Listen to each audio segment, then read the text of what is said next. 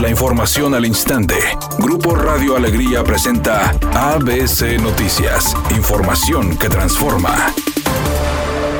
De acuerdo con información de la revista Regia Distrito M, en los primeros nueve meses del 2020, los constructores de Nuevo León edificaron casi 19% más que en el 2019, según las cifras más actuales disponibles que analizan el valor de la obra construida. Según el INEGI, en todos los meses reportados, Nuevo León tuvo una mejoría con relación a sus equivalentes del 2019, con la única excepción de abril pasado, mientras que en septiembre fue el mes más favorable de todos, con un repunte del 34.2%. Agrega que en los primeros ocho meses del año, la obra construida sumó la un valor de 24.931 millones de pesos, donde el sector privado se llevó la mayor parte con 87% y el 13% restante el sector público. Por otra parte, señala que la construcción es uno de los sectores más dinámicos de Nuevo León al estar al a nivel nacional. Y si bien la crisis económica causada por la pandemia del COVID-19 parece no haber tocado este sector, no garantiza que la situación se mantenga así. Mientras que el 2021 será de elecciones estatales y cuando esto ocurre, la obra pública tiende a aumentar.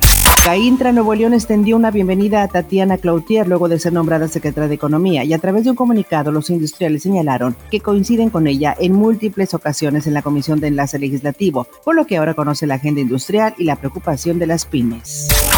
El secretario de Salud, Jorge Alcocer, informó que la vacuna contra el coronavirus se aplicará en cinco etapas a partir de la última semana de diciembre. Primero al personal de la salud de Ciudad de México y Coahuila y de febrero a abril a los otros estados y personas de la tercera edad. De abril a mayo, personas de entre 50 y 59 años. De mayo a junio, personas de entre 40 y 49 años y el resto de la población se vacunará de junio de 2021 a marzo de 2022. El gobierno de México garantiza que la vacuna que se distribuya y que se aplique cumpla con todas las pruebas y características necesarias para proteger la vida y la seguridad de todas las personas. Para ABC Noticias, Felipe Barrera Jaramillo desde la Ciudad de México.